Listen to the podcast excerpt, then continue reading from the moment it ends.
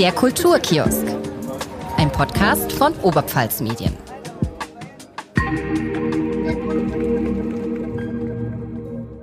Hallo und willkommen zurück im Kulturkiosk. Das Jahr ist fast vorbei und wir haben uns ein bisschen was ausgedacht für euch. Als großes Jahresfinale werden wir jetzt jeden Tag eine Folge posten. Da dürft ihr euch freuen. Wir haben nämlich bei uns in der Redaktion rumgefragt, was so die Kultur-Highlights unserer Kollegen und natürlich auch von uns dieses Jahr waren.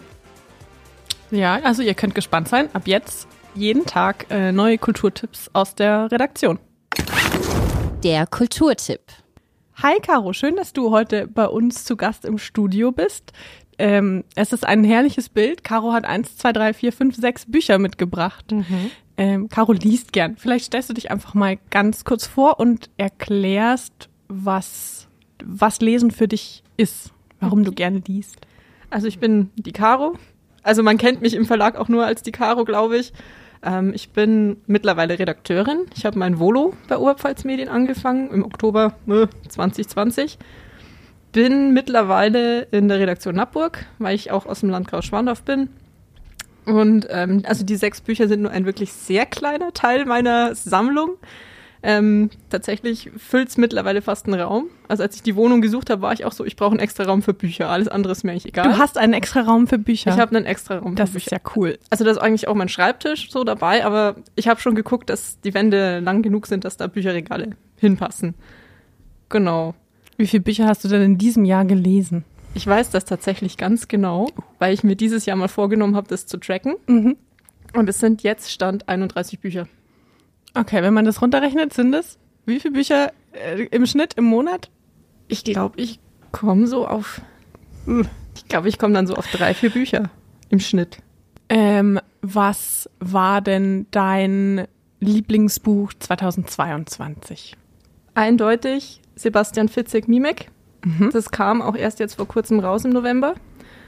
Und ähm, Fitzek-Bücher haben mich eigentlich schon immer, ja, in ihren Bann gezogen. Also das erste Buch war der Einsteiger, ich glaube das Paket und seitdem kann ich nicht mehr loslassen. Also jedes Mal, wenn ich weiß, es kommt ein neues Buch raus, schreibe ich mir tatsächlich im Kalender rein, neues Fitzek-Buch. Und kaufe das dann auch immer recht bald und verschlinge die auch. Also ich glaube, ich brauche da maximal zwei Abende. Okay. Dann bin ich durch, aber ich lese auch dann wirklich lang. Also mir fallen dann eigentlich schon die Augen zu, mhm. ich werde müde ohne Ende, aber ich kann nicht aufhören, weil er ist einfach so spannend geschrieben ähm, Sebastian Fitzek schafft es einfach, Handlungsstränge so miteinander zu verflechten und ein, pa ein Kapitel immer so zu beenden, dass man sich sagt, oh Gott, was ist denn jetzt passiert? Was läuft denn jetzt? Und man kann nicht aufhören. Also ich kann dieses Buch einfach nicht weglegen. Der perfekte Cliffhanger. Ja. Also ist wirklich jedes Buch so und was er auch schafft, er verblüfft mich jedes Mal wieder. Also ich denke zum Ende des Buchs immerhin, ah, ich weiß, wer es war. Ich weiß, mhm. wer es war. Und dann auf der letzten, vorletzten Seite, nee, war nicht. Kommt jemand komplett anders. Man erwartet es auch einfach nicht. Also mhm. Es ist immer wieder unerwartet, überraschend und auch schockierend manchmal. Magst du denn ganz kurz mal erklären, worum es bei dem Buch denn ging, geht? Also in Mimik ist es so, es gibt ähm, die Hauptperson Hannah Herbst. Sie ist Mimik-Resonanzexpertin und auch so in Deutschland die bekannteste in dem Buch, die das macht. Und man wird so reingenommen, sie wacht nach einer Operation auf, aber nicht im Krankenhaus, sondern in einem Hotelzimmer. Weil sie wurde verschleppt und sie kann sich aber an nichts erinnern. Mhm. Sie hat eine Amnesie in diesem Moment.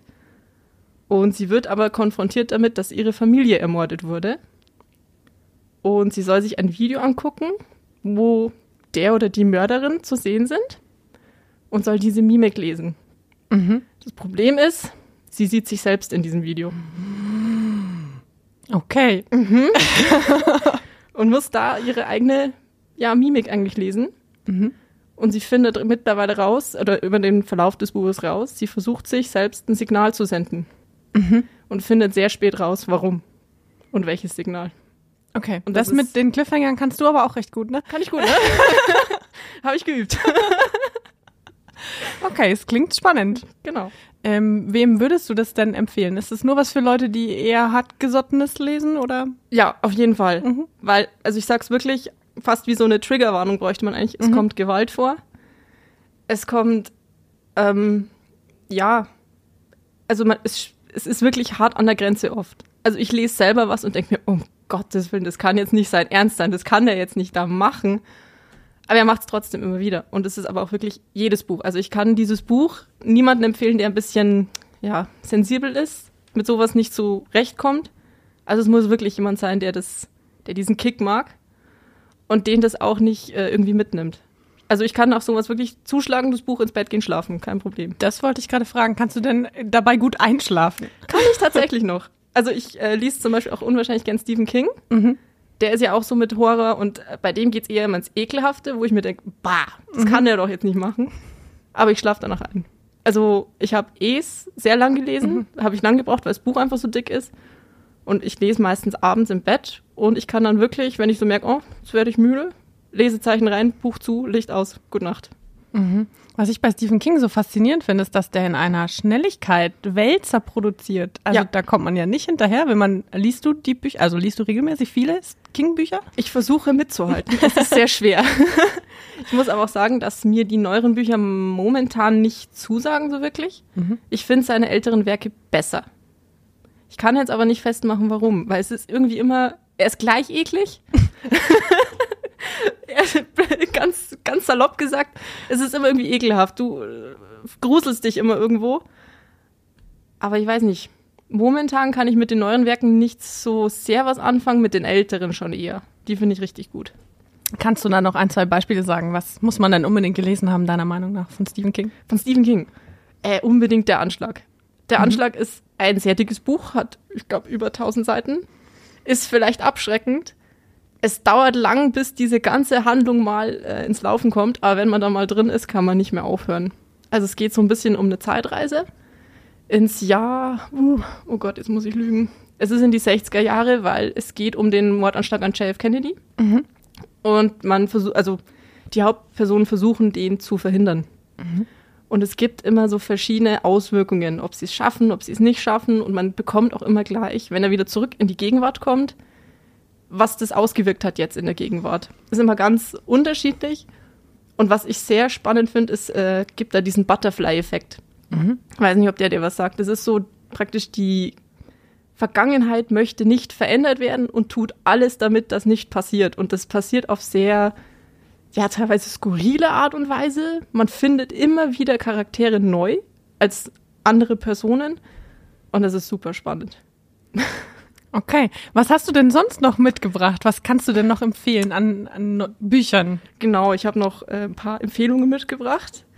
Ähm, ich bin jemand, der liest sehr ein breites Spektrum. Also ich bin jetzt nicht nur auf die Thriller aus, sondern ich mag zum Beispiel ähm, ja, Fantasy voll gern. Ich bin ein absoluter Fantasy-Fan. Ich glaube, es liegt, weil ich, liegt daran, weil ich gern Harry Potter lese. Den habe ich jetzt mal ausnahmsweise heute nicht mitgebracht, weil ich glaube, den braucht man gar nicht mehr empfehlen. Den kennt jeder. Und ähm, eine Buchreihe, auf die ich vor ein paar Jahren gestoßen bin, weil mir eine Mitstudentin das empfohlen hat. Die hat damals gesagt, das musst du lesen und du hörst nie wieder auf. Sie hatte recht. Ich kann nicht aufhören. Und zwar ist es von äh, einer Amerikanerin, Sarah J. Maas, und sie hat das Reich der Sieben Höfe geschrieben. Ist ein Fünfteiler und ist absolut genial. Also da wird wieder so eine neue Welt erschaffen mit den Sterblichen und den Nichtsterblichen und eine Sterbliche verliebt sich wieder in eine Nichtsterblichen und der Nichtsterbliche in die Sterbliche und es ist wieder total, ähm, ja, hat auch viel mit Romanze dann auch zu tun, aber auch so dieses, ähm, es ist so ein bisschen unglücklich. Also sie kommen nicht gleich zum Ziel, sondern über Umwege und ähm, hat auch ein bisschen dann auch was mit Seelenverwandtschaft in dem Buch zu tun und ich finde es super spannend. Also wer Fantasy mag, dem kann ich die Reihe echt empfehlen. Die ist super. Okay. Weiter geht's. Weiter geht's. Äh, ich mag tatsächlich auch gern historische Romane. Und da ist meine Lieblingsautorin Rebecca Gable. Ist eine Deutsche, die unter einem Synonym schreibt und die hat so eine Warringham-Reihe, nennt sich das. Also das ist eine englische Familie. Das spielt sich alles so Mittelalter, Neuzeit ab. Und die sind immer irgendwie mit dem britischen Königshaus verbunden. Mal in guter Weise, mal in schlechter Weise. Und es sind auch ziemliche Schmöker. Also ich glaube locker bis zu 700, 800 Seiten. Sieht dick aus, Ich ja. gucke mal. 900. Ähm, 900 Seiten hat der Schmöker und es ist einfach total spannend. Also ich habe die ersten Bücher von ihr gelesen, als ich gerade Abi gemacht habe. Und ich habe auch in Englisch Abi gemacht und es hat mir unwahrscheinlich viel über das britische Königshaus noch beigebracht, was ich so im Unterricht jetzt vielleicht nicht gelernt hatte. Mhm. Und ich glaube, mir so auf den einen oder anderen Punkt dann im Abi beschert hat. und ähm, ich finde die Reihe einfach super. Es ist zwar, wie soll ich sagen, manches zieht sich auch so ein bisschen, ist ein bisschen langatmig, aber wenn man diese Warringhams mal kennengelernt hat, dann mag man sie unwahrscheinlich gerne und möchte auch viel über sie lesen. Mhm. Genau. Liest du denn Bücher ab und zu in Originalsprache? Ist das so wie bei, bei Filmen, dass man sagt, man hat den Film nicht gesehen, wenn man ihn nicht im, im Original gesehen hat? Mhm. Tatsächlich. Also ich mhm. lese sehr gerne auf Englisch. Ich habe auch Englisch studiert. Ist so ein bisschen mein Steckenpferd. Und äh, manchmal kann ich es einfach nicht erwarten, bis die Übersetzung kommt. Mhm. Da muss ich es gleich auf Englisch lesen. Und ich lasse mich auch sehr viel von ähm, Bookstagram, also Instagram mit Büchern, beeinflussen. Und das sind auch oft dann britische, amerikanische ja, Instagrammer. Und, ähm, die Bücher gibt es dann auch oft nur auf Englisch. Also die gibt es so im deutschen Raum dann gar nicht. Und dann, ja, kaufe ich mir die auch immer ganz schnell. Ich habe noch eine Empfehlung. Mhm. Ist so ein bisschen, ja, zeitgeschichtlich, politisch angehaucht. Habe ich Anfang des Jahres gelesen, und zwar von Ken Follett Never. Und das ist ein Buch, das behandelt ähm, ja, was würde passieren, wenn zwischen Nordkorea und Südkorea ein Krieg ausbricht und wie ist die ganze Welt involviert? Politisch, in Kampfhandlungen, was passiert in anderen Ländern, wie sind politische Entscheidungen von amerikanischer Seite, chinesischer Seite. Äh, hat mich teilweise ein bisschen sprachlos zurückgelassen, weil ich mir dachte, okay, krass, so weit ist es verflochten. Und ähm, ein paar Monate später ist ja dann der Krieg in der Ukraine ausgebrochen und ich dachte mir so, oh nein, oh nein, das hat sehr krasse Parallelen zu Never und ähm, ja, wenn man dann so weiß, wie das Ende ausgeht, muss man schon mal schlucken. Hm. Wem würdest du das Buch dann empfehlen? Ah, eigentlich würde ich es wirklich fast jedem empfehlen, der sich so auch für Politik oder Zeitgeschichte interessiert. Auf jeden Fall, aber ich denke, jeder sollte das mal gelesen haben. Aber ist auch ein ganz schöner Wälzer. Äh, ich lese nur Wälzer. Aha. ja, es ist ein Wälzer. Ist auch in mehrere Teile eingeteilt, weil es gibt, ähm, ich hoffe, ich nehme jetzt nicht so viel vorweg, wenn es so um Atomkriege gibt, gibt es wie so einen Fallplan, der in verschiedene Stufen eingeteilt ist. Und es gibt, ich glaube, vier Stufen.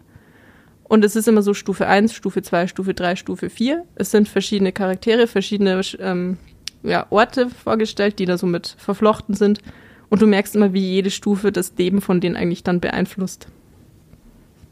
Okay. Hört sich spannend an. Wäre jetzt auch äh, von denen, die du bisher mitgebracht hast, eins, das ich, glaube ich, am ehesten lesen würde. Vielleicht kommt es auf meine Liste, aber ich sehe da noch ein Buch. Ja. es gibt noch ein Buch, das habe ich dieses Jahr entdeckt. Und zwar habe ich es einfach gekauft, ich muss zu meiner Schande gestehen, weil das Cover einfach sehr schön ist und der Buchschnitt. Also ich, ich versuche es mal zu beschreiben. Der Buchschnitt hat Pferdehufe drauf. Mhm. Ich war früher Pferdemädchen, aber das war jetzt nicht der ausschlaggebende Grund, sondern einfach der Titel. Und zwar ähm, ist es von Christina Henry, die Legende von Sleepy Hollow im Band des kopflosen Reiter. Also vielleicht hat es jetzt bei manchen schon was, ähm, ja, ein Bild hervorgerufen.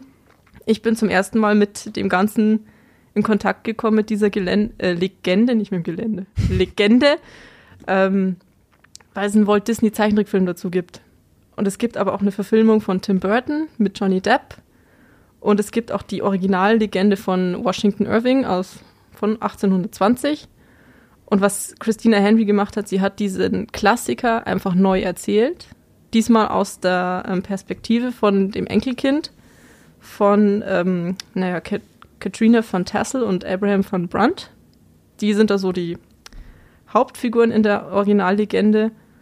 Und jetzt haben wir die Enkeltochter, die, also jetzt muss ich mich ein bisschen korrigieren, Enkeltochter an sich, aber ist auch so ein bisschen schon mit, ja, wie weit man halt Transgender im 19. Jahrhundert sagen kann, mhm. weil die, sie identifiziert sich als ein Mann, also er, mhm. muss man sagen.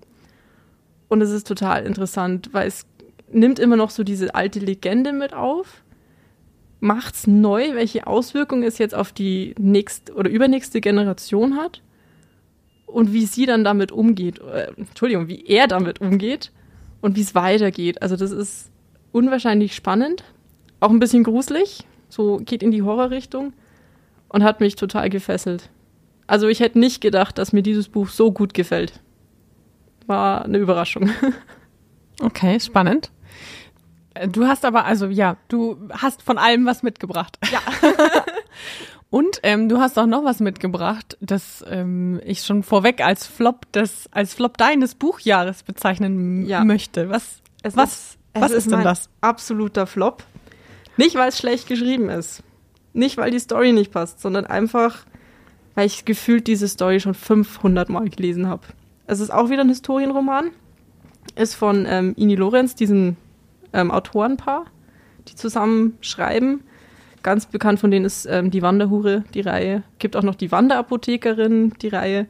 Habe ich auch gelesen, aber nie zu Ende gelesen, weil einfach diese Story langsam, ja, bisschen ausgelutscht ist. Es geht irgendwo immer um diese wunderschöne Frau, die irgendwie ähm, ja, in Schande fällt, dann mit ihrem Leben klarkommen muss und von irgendwann irgendwoher kommt dann praktisch der schillernde Prinz in der Rüstung und rettet sie.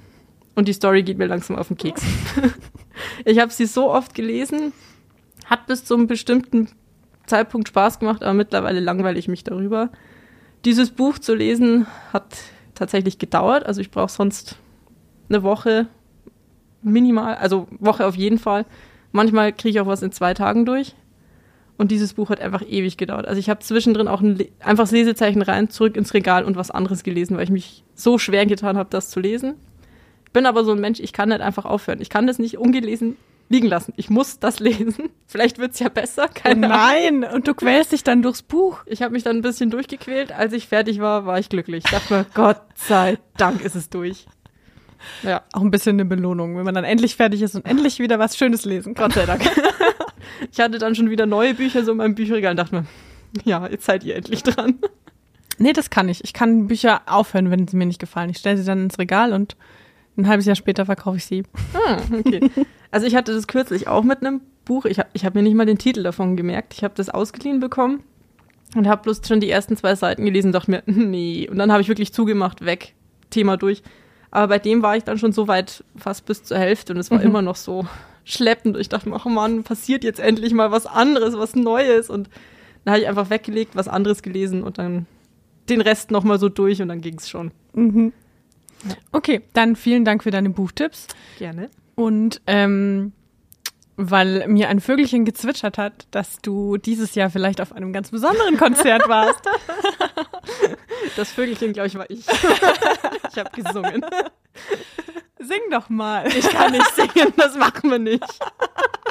Das geht. Nee, bloß nicht. Es gibt, es gibt Videoaufnahmen von mir bei diesem Konzert, also nicht von mir direkt. Man sieht die, den Artist, die Gruppe und ähm, man hört mich. Und es ist nicht sehr schön, nicht sehr melodisch. Also ich, ich erspare dir das jetzt. Aber verrat doch mal, du bist großer Backstreet Boys Fan. Ja, ganz großer, schon ewig lang. Ich glaube, seit ich ein Kleinkind bin, so eineinhalb, zwei Jahren. Also es gibt, früher hat man ja mit VHS noch gearbeitet, VHS-Filme gemacht und ähm, da gibt es tatsächlich einen Film von mir oder so ein Video, wo ich in meinem Einteiler Schlafanzug mit der dicken Pampers am Po durchs Wohnzimmer bei meinen Eltern hüpfe und zu den Backstreet Boys singe. Damals konnte ich ja Backstreet Boys noch nicht sagen, weil ich noch so klein war. Das waren dann die Baxter Boys. Und sie sind's immer noch. Also wenn ich in meiner Familie oder wenn wir irgendwie drüber reden, ach, die Baxter Boys. Dann erzähl mal, wie war denn das legendäre Konzert der Baxter Boys? Legendär. es war absoluter Hammer. Also ich glaube, ich war noch nie auf so einem coolen, guten Konzert. Stimmung war super. Die Band war, also dafür, für ihr Alter muss man jetzt ja wirklich sagen, sind die echt fit drauf. Wie alt sind die denn? Ah, Ich glaube, der, der Jüngste ist jetzt Anfang 40 Ah, okay. und der Älteste so Mitte 50. Mhm. Der ist jetzt so, so im Alter von meinen Eltern. Genau. Aber war super. Also die tanzen noch wie früher. Also man, man merkt, manche Choreos sind noch wie früher. Also man hockt dann da und denkt sich so, ah, cringe, hättet ihr nicht was Neues machen können. Aber man sitzt tatsächlich. Es gab Sitzplätze. wir haben Sitzplatz genommen. Ah, okay. Einfach auch wegen der Sicht, dass Mhm. die besser war. Und ähm, also ich mache das irgendwie immer, Sitzplätze bei Konzerten. Ich weiß nicht, ich habe da irgendwie so ein Spleen. Ich mag Stehplätze nicht. Ich wollte einen Sitzplatz. Und ich stehe aber auch dann die ganze Zeit. Aber warum? Ich weiß es nicht. Ich weiß es wirklich nicht. Es Wo so war denn spät. das Konzert? In München. Okay. In der Olympiahalle. Mhm. Ähm, ich war mit meiner Schwester und einer ganz guten Arbeitskollegin. Hallo Marina. Die war dabei. Und es war ein super Abend. Also ich habe lange nicht so ein gutes Konzert und so einen schönen Abend verbracht. Was kommen denn da so Leute? Wie, wie kann man sich das vorstellen? Sind die so alt wie du? Sind die jünger als du? Oder kommen inzwischen die, die Eltern mit ihren Kindern? Nee, ähm, ich würde behaupten, also ich habe jetzt nur so wirklich einen Umblick gehabt von den Leuten, die mit mir in diesem Block standen oder gesessen sind, je nachdem. Und die waren alle älter als ich. Also ich glaube, meine, also wir drei Mädels, die wir da waren, wir waren die jüngsten in diesem Block. Und ich gehe jetzt dann auch bald mit starken Schritten auf den 30er zu. Und ähm, ich kann jetzt aber nicht sagen, ja, die waren alle schon so, ich glaube, die waren in den 90ern Teenies und waren Fans halt von den Backstreet Boys. Und die sind immer noch Fans und sind gekommen. Also es waren bestimmt auch Leute in unserem Alter dabei, aber die habe ich dann wahrscheinlich nicht so wahrgenommen, weil ich war so fokussiert auf diese fünf Männer. das ging einfach nicht. Nee, aber da waren schon auch Leute in meinem Alter. Aber eigentlich waren die alle so ein bisschen älter. Ich glaube so um die ja, Mitte 30 bis Mitte 40. Mhm. Genau. Ja, cool. Die Baxter Boys als Konzert des Jahres. Das war, ja, auf jeden Fall Highlight des Jahres. Das war einfach der Wahnsinn. Also ich bin ja eigentlich niemand, der so ein Konzert viel mitfilmt. Habe ich auch nicht. Äh, haben die anderen gemacht. Die haben mir dann die Videos geschickt. Und ähm, ich mache das einfach aus dem Grund nicht, weil ich ganz genau weiß, ich gucke mir das eigentlich nie wieder an, so wirklich. Außer bei dem jetzt. Ich hocke immer wieder mal da und denke mir, ach, das Video, ach, das war so schön, das Lied. Das gucke ich jetzt doch nochmal an. Also da merke ich es jetzt schon so. Das war, glaube ich, echt mein Highlight einfach. Schön. Ich danke dir, Caro. Ich sag danke. Viel Spaß beim Lesen im nächsten Jahr und so. Ah, Dankeschön. Ciao. Ciao.